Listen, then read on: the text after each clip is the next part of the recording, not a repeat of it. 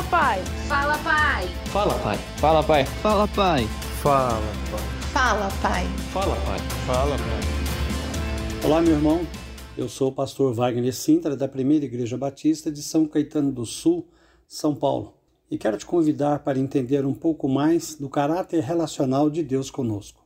Quando entendemos que Deus ama se relacionar com seus filhos, podemos entender a natureza relacional da paternidade também. Mas como podemos entender que Deus é relacional?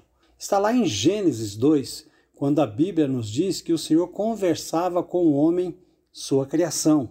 E é interessante você notar esse texto do capítulo 2 de Gênesis, que Deus nos ensina, por exemplo, que um pai tem a responsabilidade de criar um ambiente saudável, justo, harmonioso e amoroso nessa relação com o seu filho, para que o filho possa ter confiança e saber que o seu lar, que a sua casa, que o seu pai é um porto seguro. Mas Deus nos ensina também que nós precisamos dar aos nossos filhos responsabilidades por exemplo, ensinar o filho a guardar o seu próprio material da escola, ou arrumar a sua própria cama, ou então é, guardar os seus brinquedos, por que não?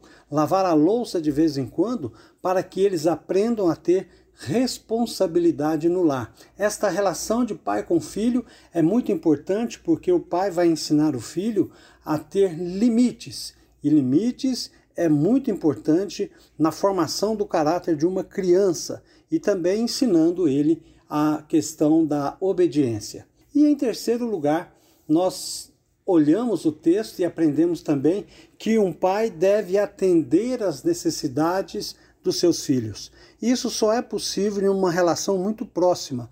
Entender qual a necessidade do filho, apresentar a palavra de Deus para o filho, ler a Bíblia com os filhos e orar pelos filhos e orar com os filhos para que eles possam entender e possam crescer espiritualmente, moralmente e de forma relacional com o próprio Deus também.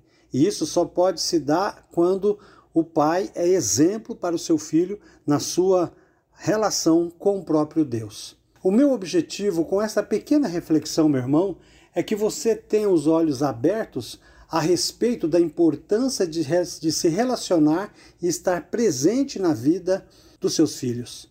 Isso vai influenciar muito na construção de caráter e na personalidade dele. Ore com eles, os abençoe, ame-os.